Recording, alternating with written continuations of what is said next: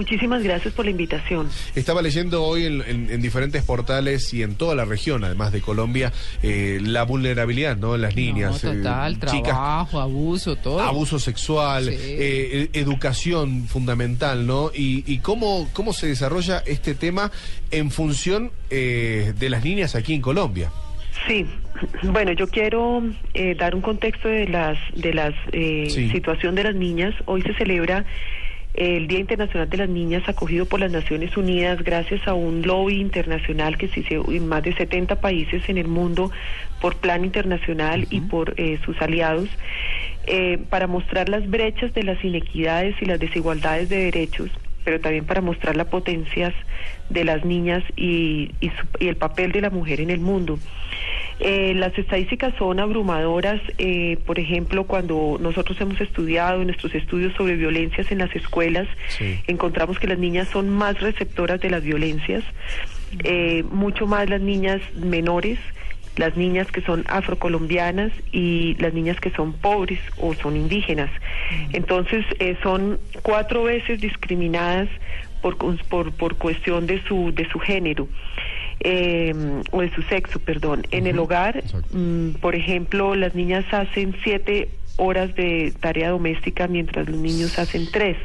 Obviamente no es que queremos que los niños hagan más, queremos que se erradique cualquier tipo de trabajo infantil, eh, pues que les limita la vida a los niños y les y les evita desarrollar sus otras cantidad de potencialidades y talentos que tienen. Las mayores víctimas de violencia sexual en el conflicto armado, por ejemplo, son niñas.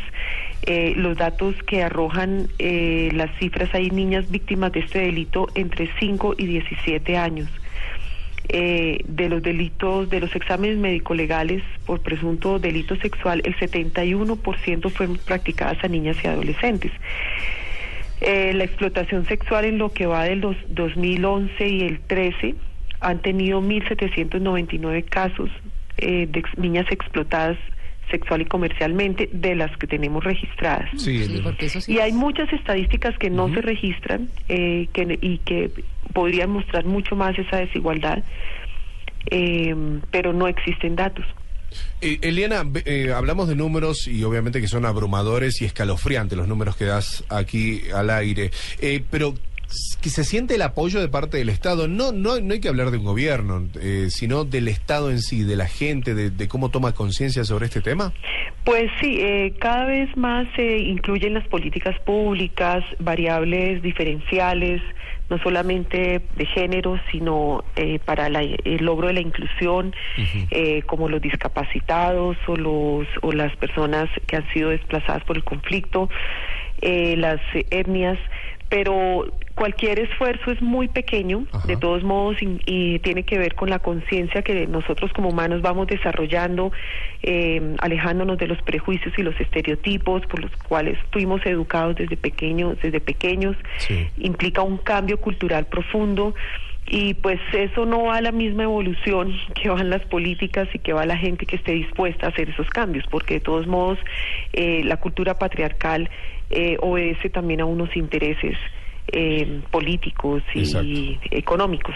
Eh, vos sabes, Eliana, estaba haciendo referencia y me estaba acordando del caso de este periodista que marcó en un video sobre la prostitución en Medellín, en donde gran parte de la sociedad colombiana se vio abrumada, donde le dolió muchísimo, por otro lado, esta situación que está sucediendo en Medellín, pero no escuché a ningún político que hable en función o que dé un plan en función de una solución sobre este tema. Solamente hubo una, una sensación de no hablar de ese tema, pero nunca se habló de una solución. ¿Vos crees que al hacer eso incurre en la continuación de este delito?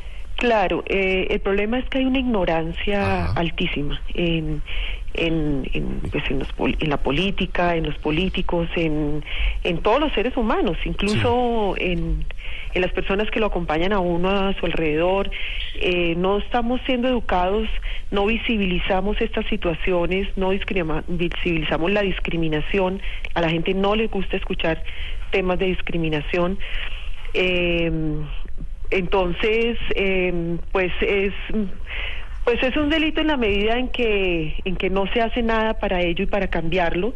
Eh, pero también hay una gran ignorancia que hace que la gente no pueda tener conciencia de eso. Entonces tenemos que generar programas educativos, que los medios de comunicación hagan lo que ustedes están haciendo, visibilicen, concienticen, informen, es, fundamental. Sí, claro, es de la única manera. Hablamos con Eliana Restrepo, vicepresidenta de Innovación y Conocimiento Fundación Plan de Colombia, sobre este tema, sobre el Día Internacional de la Niña y obviamente sobre la vulnerabilidad de ellas en Colombia.